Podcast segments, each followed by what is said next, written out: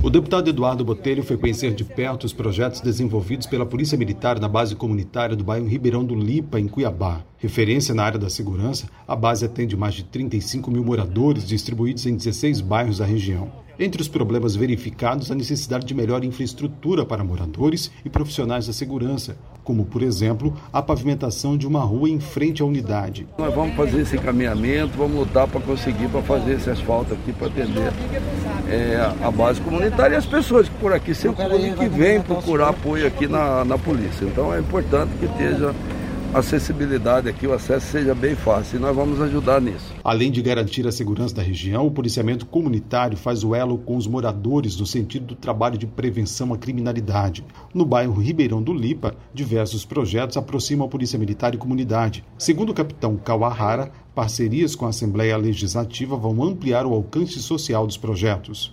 O Natal Solidário que realizamos ano passado, a entrega de sacolões, como também um policiamento ostensivo, nós temos três distritos na nossa região e é uma, uma região bem carente que demanda aí de um efetivo policial capacitado, treinado para atuar e nós estamos trabalhando né, o máximo possível para essa melhoria.